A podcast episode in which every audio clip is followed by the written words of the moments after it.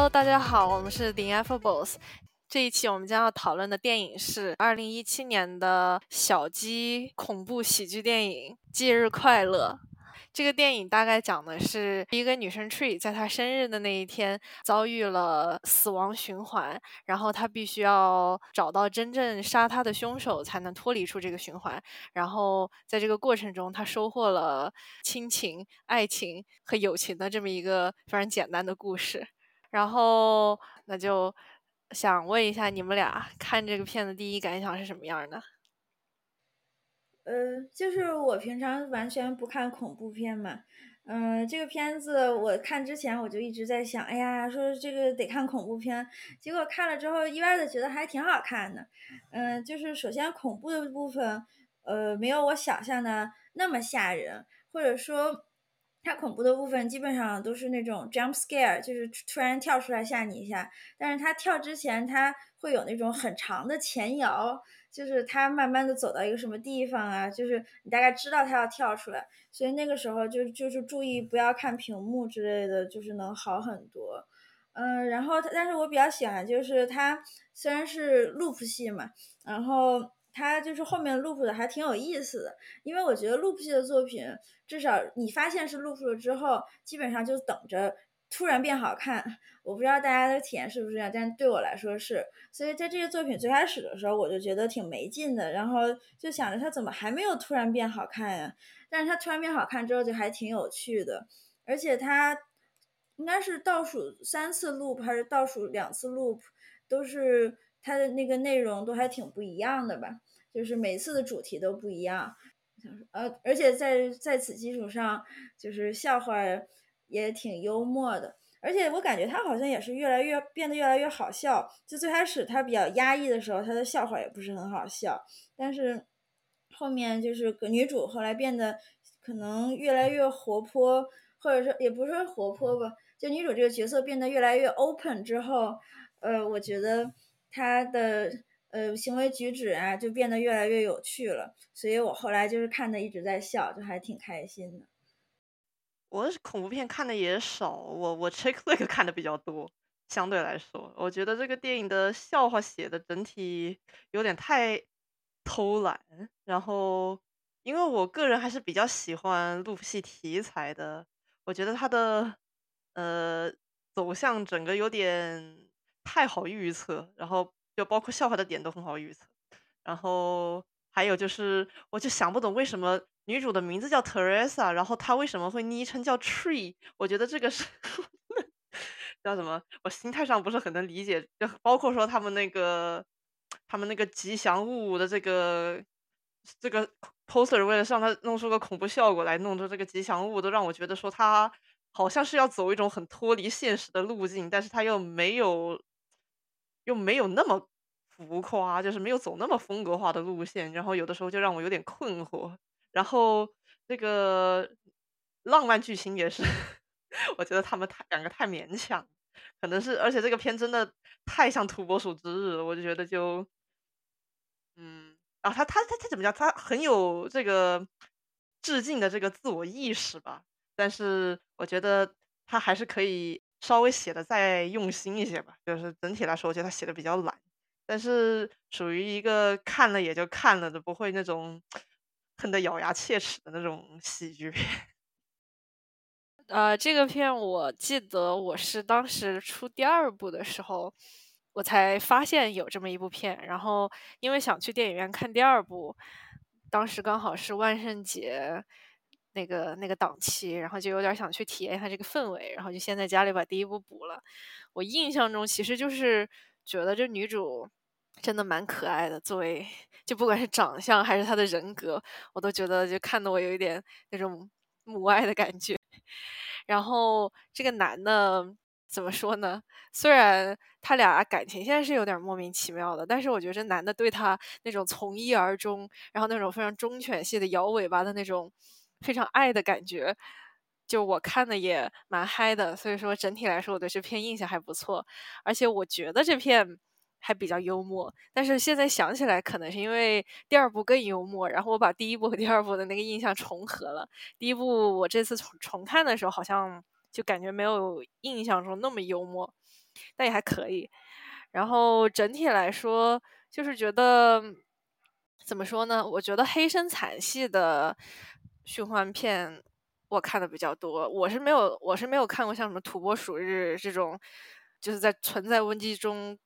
找回自我的那种类型的，比较比较温情的类型的。我一般看循环戏，一定是那种大杀特杀、血流成河的类型。所以，就这个片对我来说，就算是比较小清新，然后。也就是感觉轻轻拿起，轻轻放下的一种心灵瑜伽，所以说我觉得这片我对他印象还挺不错。然后这次重看也觉得就还，特别是最后那个，呃，女主和她室友掐架那一段，我哇，真的给我看的，我觉得还是蛮有娱乐的。所以，哎，我还是挺喜欢这戏的。他室友那一段。我觉得那段完全就是为了反，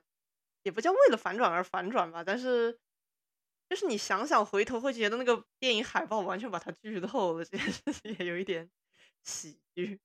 那个封面就是一个戴着面具的那个人，然后捧着个杯子蛋糕给他。啊，那真的是完全剧透了呀！但是你要是不看这个电影，你本身也不会意识到这是剧透呀。你肯定还是要看完了才会知道的。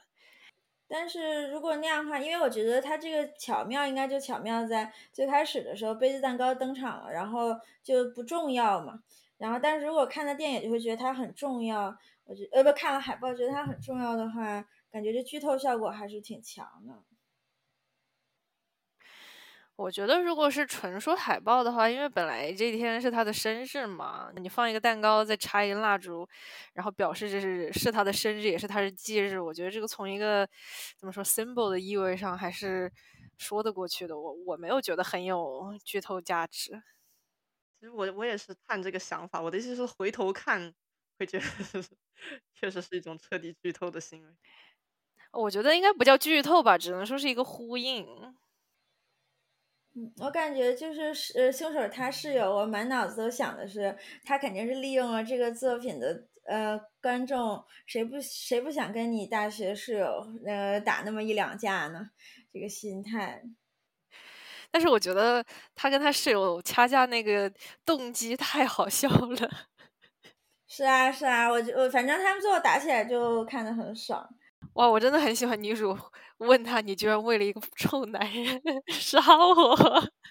关键是那个男的也不是说是个宝或者什么东西，就是个出轨的烂人，然后天天玩弄女学生，然后真的就确实不能理解为什么室友会为了这个破玩意儿杀人，而且杀的那么……就整体来说，我觉得他的那个行动力还蛮强的，而且他的他在哪里都能找到女主，然后又感觉他。对，很执着，然后他还想好了各种那个脱罪的手段，什么乱七八糟的。哎，我真的挺很佩服他。是，而且不过要说的话，他室友有点像是那种草食系的女生杀手，因为他看着不是那种好学生，就是人还挺好的那种印象嘛。我觉得他室友长得还挺好看的。我觉得他室友完全不像是那种姐妹会的女生。所以把他弄成了这样的幕后黑手嘛？因为姐妹会的人才不会动这么多脑子去 杀人。我觉得就尤其是停车场那一集，他都已经跑出去那么远了，他室友还开车追他，真的超拼呢。不过从一开始就能看出来叫什么，就我一开始就猜的是室友，是因为那个凶手的动作实在是太笨拙了。你们都有猜出来吗？我就是没有猜出来，可能因为这个我觉得比较好看。哦，这个动机我是没有猜出来的，这个 也太离谱了啦！我从来不猜凶手，我看我看推理也不猜凶手，就是他给我什么就什么。哦，我跟你们说，我超搞笑，就是他那个倒数第二次录不是那个杀人犯嘛？然后当时那个杀人犯就是他在那跟杀人犯互杀的时候，我还跟我对象说：“我说，哎，这个电影最后居然不是认识人是凶手，其实也挺好的，就感觉这些认识人谁都干不出来这事儿，结果马上就被打脸了，真的就很惊讶。但说实话，中途有没有哪几次或者一两次？”真是那个杀人犯来干的，我觉得也不好说。我总觉得开车那次可能也是那个杀人犯。我觉得开车那次很有可能吧，那个行动力有点太高超了。但我觉得这个杀人犯这条线整个引进来就是一个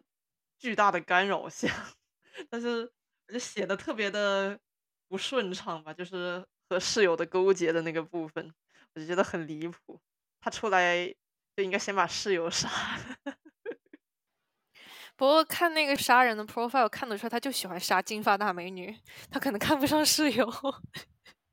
是的，所以那个杀人犯比较有呃比较有那个混混迷迷惑的作用。他这个能够算悬疑要素，就是因为如果你没有在推的话，其实就是它中间的话，就是女主有一个 loop 要重新做人的那个，就比较像土拨鼠之日嘛，就是那种呃经典的 redemption curve。反正就是说，女主作为这个天选之人，就是为了让她。重新做人才要给了她这么一个挑战的这么一种剧情设置，但是直到那里就是，但是她她吃了那个蛋糕之后又醒过来了，这个就是那个，反正就是又回到了悬疑的路子上。感觉这个应该是这电影最大的一个包袱吧，所以因为我看完了之后也是随便搜了一下这个土拨鼠之在讲啥，我就懂了为什么他要特别明显的去 kill 这部片子。因为，因为他就是，他就有点像告诉你说，你以为像土拨鼠之日似的，你好好做人就好了。嗨，其实有的时候你被杀不被杀跟这个一点关系没有。就是我觉得这个特才还挺搞笑的，因为他起来之后就说，那个他说原来不逃避 就是也没用啊。然后我当时在电视机前就觉得你干了这么多好事儿都白干了，就特别浪费感情。就只能说他是有硬性的矛盾要解决的，因为土拨鼠之日的话，他是没有真正的反派的，就是只是他被困在那一天里面，所以他还会不停的自杀这个样子的。但是这个的话，女主开始的 loop 的理由就是她被杀了，所以她一开始就是有一个反正恐怖和悬疑的这么调子在那里。嗯哦，然后那个在在土拨鼠之日之前那个 loop，他为了救男主自杀了。他当时这个形象真的很光辉啊，而且这自杀的那个那个手段，就是从钟楼上掉下去，也非常的大场面。但是我真的很在意，说他每次自杀都会有那个痕迹留下来，致命伤的那个感觉也太……他后面就完全又不管这个设定了。不然我觉得女主得做一个半残活下去吧，在结尾。他那个设定我真的不知道他提出来是为了什么，就是既没有任何戏剧价值，然后对这个剧情的推进也没有任何帮助，可能就只是为了找到一个把他拖到医院让他被杀的这么一，就只是为了这么一条线罢了。啊，对对对，我也是这么想的。而且我有的时候就不知道他那个叫什么，他有些那个死法。哎，反正我就觉得这个设定真的好奇怪。因为我觉得他一开始我是在想说，这可能是不是要代表说是叫什么？就算你可以重来，但是生命也是值得敬畏的，所以每次都会留下痕迹这种东西。但是后面越想越觉得只是为了把他弄到医院去，然后还没有办法把他圆回来。就是我还以为他最后会来一个，就不是在同一条路里面解释，而是来一个就是设定解释之类的把它圆回去。但是他反正也没有这么做。嗯，这个设定真的是太多余了。就能看出来，拍第一部的时候，这剧组真的很穷。我当时还以为是，就是因为他说我不会像猫似的只有九条命嘛，然后我当时就以为是不是给他的这个 loop 加一个上限，结果这也没有啊，他 loop，他说他 loop 十六次。确实，而且说他已经他的伤已经重到他快死了，然后他还居然活蹦乱跳的又跳了两个 loop，我就觉得哇。还不如不说，我我到后来才看出来他的那个，呃，那医生是真是他的老师，我还以为他随口说这是我的学生 Teresa，结果后来他去跟医生就是说你出来一下的时候，我才意识到哦，这是同一个人。难道大家没有注意到一开场进去 那个医生就在教大家量子力学吗？啊，我还以为他们在上化学耶。我我因为我可能是因为他们不是就是说什么他是医生的学生，我就想说这个以后要上医学院的，就肯定在上生物和化学，因为我我本科他们就都是这样的，就根本没想他们在讲啥。说实话，我也不能理解为什么一个医生会跑去教量子物理。他们学校可能真的没有别的人嘛？他说不定是那种科学通识课，也有可能。感觉女主也不像是真的会去学那种高级量子物理的类型。嗯，但其实我觉得她一开始也没有说像特别像那种姐妹会的那种，比如说 Mean Girls 的 Regina 那种特别标准的，她就是一个我感觉不够夸张，但是。但我觉得她应该是姐妹会里的那种 Alpha Girl 的位置，然后就是跟那个 Daniel 他们两个雌竞 的那种，就竞争 Top 的那种感觉。哦，对，就是我觉得像女主这样，怎么说呢？虽然我我当然是承认妈妈去世这件事很很很悲伤，但是就是只是妈妈不在了，然后爸爸还是很爱她，然后她跟爸爸其实也没有什么关系上不好的地方，然后就是单纯因为他不能接受两个人装作这一切没有发生，然后还要还想要保持一个和善的家庭氛围。而开始自暴自弃，跑去做婊子的这么一个心态，我觉得就有一点儿怎么说呢，很白女的一种很 privilege 的那种无病呻吟的感觉。我感觉这个设定，反正我就觉得怎么说呢，他堕落的理由和他堕落的行为并不般配。我觉得就是其实这个片就是。这种家庭要写，他可以写的，就是因为这个还就像你说的，可能是有点无病呻吟。往往好一点讲，就是说是确实就是比较有钱的人才会有这种，或者就是整体生活环境还是比较好的人才更容易卡进这个类型的，嗯呃困境里面的人来说，就我觉得这种比较适合写那种很认真的抓嘛。但是他拿来做一个。这种搞笑电影的契机，我就觉得还是需要更多篇幅去讲一下变的这个风格吧。就是我就不觉得，反正我就不觉得他家庭那个背景和他表现出来这个有任何的相关性。但是主要是要表达他很在乎他妈吧。就他变好之前那个路他一直在说，呃，我变得特别坏。然后什么的，我就想你你怎么坏了？就也没有觉得特别坏，不就是，嗯，大学里面比较普通，就我想是 average 的一个女生吗？就她，我也没看出来怎么坏。她，我觉得理论上来说出轨，然后可能对，可能那些也算霸凌吧。我觉得反正，嗯，反正你也可能不能说他人有多好。嗯，但总之我感觉他要一定要解释啊，可能就是他没有办法 process 他对他妈妈死去的那个悲伤，然后他爸也没法处理，所以可能他们俩在家就是相敬如宾，然后但是完全不聊这个内心的感情，然后他受不了了，就用别的方式去逃避，至少他我感觉他想表现的是这样子。嗯，对，但是我就是说他这个。这个逃避型这个人格，我就没有怎么感受出来。是，而且主要就是因为你刚认识他，他就一直忙着在被杀，就你也不是很能感受到他平常是一个怎么样的人。第一个呃，第一天基本上就是给你展现的吧。我觉得其实这种录单日录屏的都很，就是前面应该都寥寥几笔，基本都很能体现主角是个怎样的贱人吧。这这种剧情都是这个样子的吗。哦，想起中间那个，哦，他他说那个其中一个男的不是他斯托卡的那个，然后就是他去斯托卡他的家，然后发现他在看 gay 片，然后就是啊，那是我最喜欢的部分，太逗了。你真的吗？我那块就一直在想，万一他是败要怎么办啊？我觉得可能因为那个就是就是怎么说呢，就看到他是深贵，这个情节就是比较娱乐吧，就包括他后面就是 去鼓励他什么什么的。我就觉得这种都写的太刻意了，一点都不好笑。但事后聊起来还觉得有点幽默。那我觉得哦，突然想起提到他爸，他为什么他爸给他打电话，他的手机铃声是今天是你的生日？我就一直没有想懂这个问题，特别让我困惑。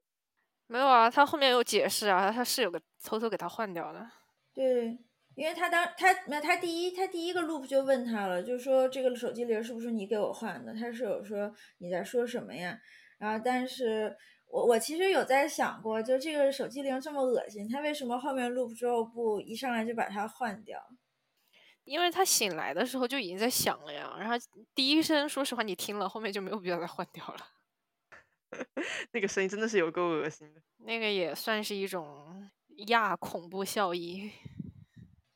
哦，我突然想起一个我刚才一直想要觉得是很 bug 的一件事，就是那个杀人犯他不是说他室友从杀人犯的床里摸出来那个面具吗？但是那个面具是他们大学的吉祥物，所以就是没有道理是那个杀人犯一直戴着这个面具啊。是他室友摸出来的，还是还是他放那儿的呀？因为我觉得好像是他室友放那儿的。但如果是他室友摸出来的，那就说明那个杀人犯本来就看中了，准备在他们学校杀一个人。反正怎么说，我觉得都还是说得过去的。然后就刚好给了他一个遮住脸的这么个道具。但我还是觉得这个吉祥物设计的实在是太刻意了，太丑了。这嗯，这片最恐怖的就是这张脸。我觉得这片的恐怖要素就是靠这种让你不舒服的这种小小细节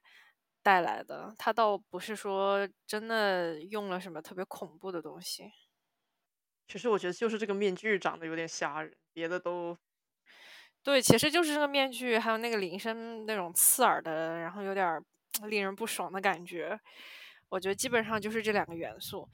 就是我觉得这片出圈的元素确实是这张脸和那个铃声，所以整体来说，它靠这种魔音贯耳，然后这种图像，嗯，强奸式的这种烙印，就让人对这个片的印象很很怎么说很图像化，然后就确实比较深刻吧。哦，想起这里面有一个笑话，说说什么来着？说他的筋儿还没有。赛百味的那个六英尺的那个长，我就觉得六英尺明明很长啊，那个我每次吃完就已经很饱了。他说的是 foot long，他说的不是六英尺。那整 foot long 不都已经直接一步到位了？我觉得整 foot long 的是需要去干 看病的那种，就是会严重影响生活质量。所以他是想跟你说，委婉的表达女主堕落到她睡过超级多的人，以至于这么长的她都不觉得长。我觉得没有，我觉得他就是在嘲讽那个男的特短。对，但是他嘲讽这个男的特短，这个用的比例就实在是太夸张了，让人完全不会觉得说这有什么。我感觉女主意思就是说，除非你有 foot long，我才愿意。嗯，可能笑点是在赛百味吧，至少因为就是大学的时候大家都是有时候被迫吃赛百味，所以就还还有就是带你你的那个 first day 去赛百味，我觉得就是 很很呕。然后，因为这个电影它肯定是算在一个时间循环系的这么一个分类里面，但是我们呃，就是在这种 loop 系的文艺作品里面，嗯，可能只能算在其中的一个比较小的分类下面。然后，如果我们给这种 loop 系的作品做一个大分类的话，我们大概可以说有一些什么样的？可能可以分成第一类就是土拨鼠之日类，就是在同一天内这样的 loop，然后可能是从土拨鼠之日这个电影算是比较经典，然后开创了这一类的先河，这样吧。然后第二类的就是在一定时间跨度下 loop，比如说 loop 一周的时间，嗯，这样子。然后就可能比较有名的有，嗯，寒蝉鸣泣之时，还有小圆。这样就是在一定程度、一定时间之内会会发生一件事，然后在那个事情结束了之后，如果没有能顺利的话，就会 loop 回去。然后还有定点修改型，呃，你可以就是时间会往前走，然后如果你不管它的话，你会一直时间往前走。但是你可以回到过去，然后回到那一个点，然后呢去修改它可能之后会影响的未来。嗯，最后一个是游戏机制型，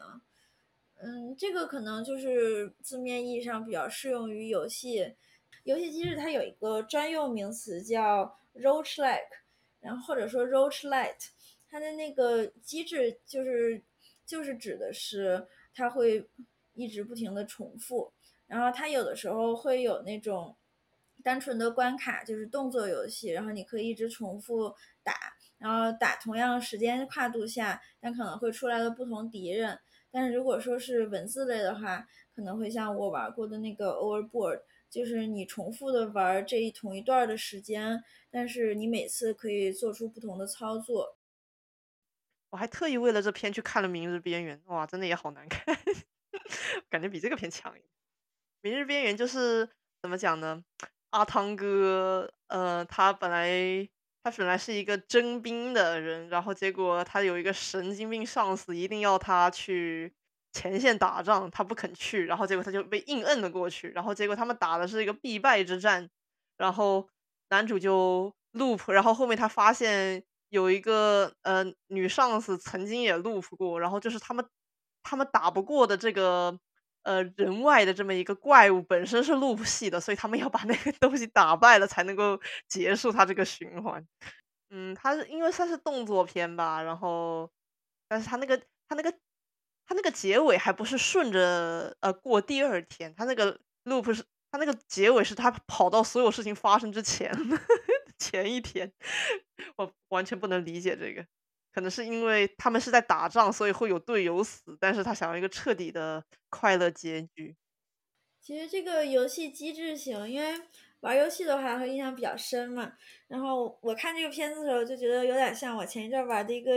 就是独立游戏叫 Overboard，然后它的 idea 是你是一个心狠手辣的女人，在这游戏开始第一秒钟，你就把你呃，然后你在一个游轮上，你就把你老公从那个游轮上推下去了，就是 Overboard 嘛，就是把他从就是假就是就是游轮上推下去就叫 Overboard。然后呢，因为你想要这个他的遗产，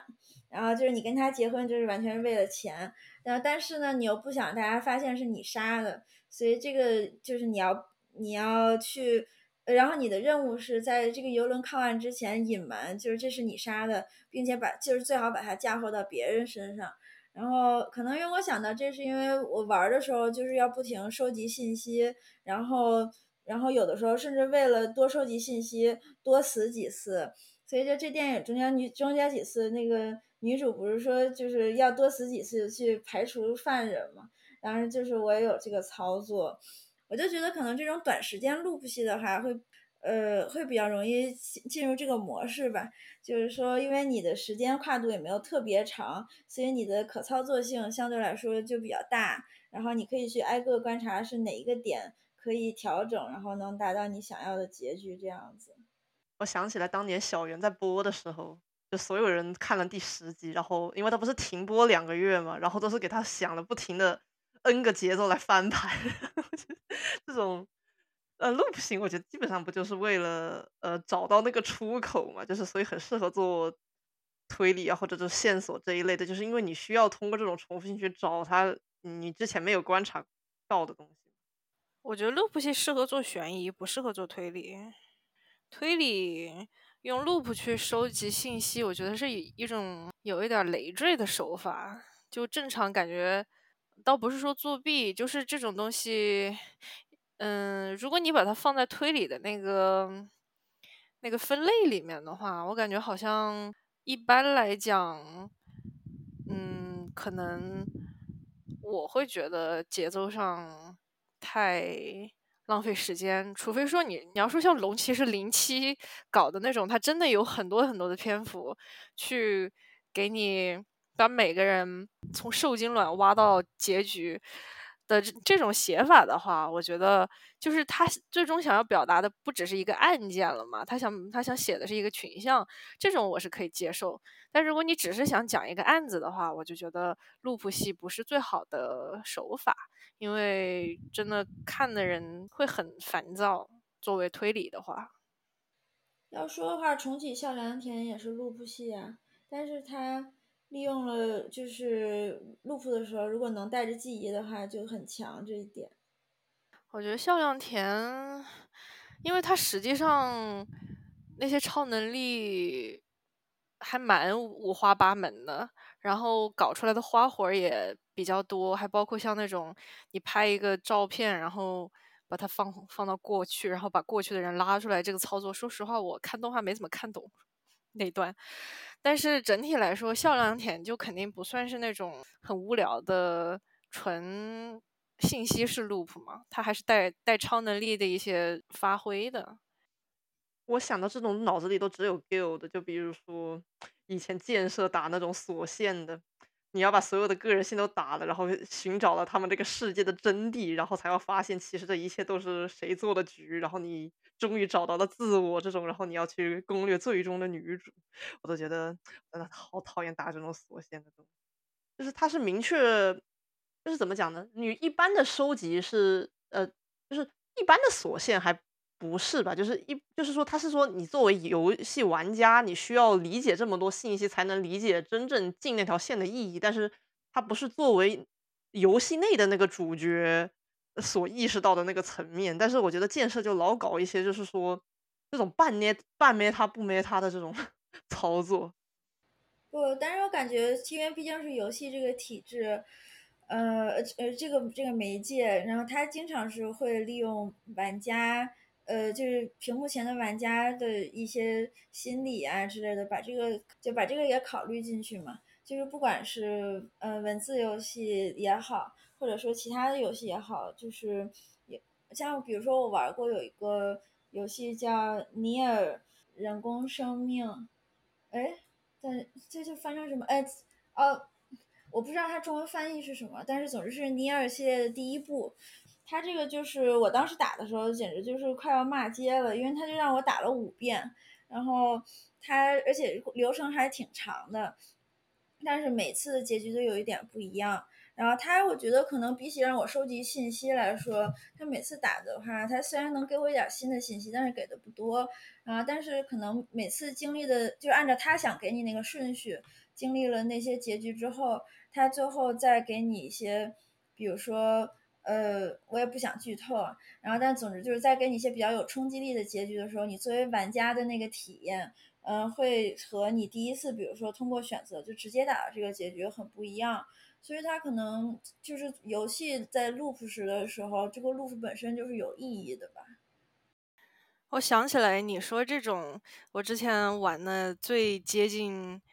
这种定义的，应该也是那个龙七。龙七这辈子真的是对循环系充满了爱情，但他写的有一个跟建设合作的《幻想牢狱的万花镜》，然后他这个故事大概就是就是四个女生，然后类似于那种被关进了不说真话就不能出来的房间，比这个要凶残一点吧，反正会会有各种像 Euphoria 那样 折磨你的。道具啊，然后设置之类的，反正最后就是逼着这些女生反目嘛。然后一共是四个人，我们就管它叫 A B C D。这玩意儿它就像做排列组合一样，类似于是 A 爱惨了 B，B 爱惨了 C，C 爱惨了 D，D 爱惨了 A。但同时 A 恨死了 D，然后 D 恨死了 C，C 恨死了 B，B 恨死了 A，这样的一个那种毛衣链一样的东西。然后这个游戏大概。我也不记得了，反正自己去算一下，大概需要多少条线，可能八条到十条左右吧。然后就是它是每一条线给你展现一条毛衣链和一条恨意链，然后呃，它以这样的一个人际关系去写这一条线里面的故事。然后整体来说，就是这二十多个小时的游玩历程，你就是看这些不同的排列组合怎么吵架，怎么舔。嗯，最后你把这么多条线通完了之后，这个把所有的矛盾提取出来，就会意识到他们互相憎恨的这个理由是一个巨大的误会，然后就有这么一个超脱了时间线的角色，他把这一切都观察完了，然后他把信息汇总了，然后。就来到了真结局，就是说，然后就把这个误会解开了，然后最后就一切，就大家都就离开了这个不吵架就不能出去的屋子。然后这种就是刚好也是建设的游戏，就是一定要把每一条线、每一个 loop 都跑完，才能把所有信息集合齐、集合齐全，然后才能把整体的这个 big picture 给它抓到。这种类型，我感觉就是只能在游戏里面做的。我还突然想起一个梁工啊，路布的啊，梁工，梁工是梁工可以算土拨鼠之日类型，但是那个是，但是他的视角不是梁工本人的视角，对他不是有希的视，你想说不是？你是想说不是有希的视角吗？对，但是我觉得这个也是有它的魅力嘛，就是你突然发现有希一直在经历这个的时候，你可以去猜测他当时的心情。但是我也觉得，叫什么零八版的京都拍的那个动画，真的拍了八集，这件事情有点太 太变态了，我还是不太能理解他们做的这个选择。离谱，这个也是让 Loop 本身作为成做成一种演出吧。嗯，我们下一期会讨论森见登美颜的有顶天家族。嗯，它有动画，有小说，如果大家有兴趣的话，可以找来看。嗯，那我们就下期再见啦。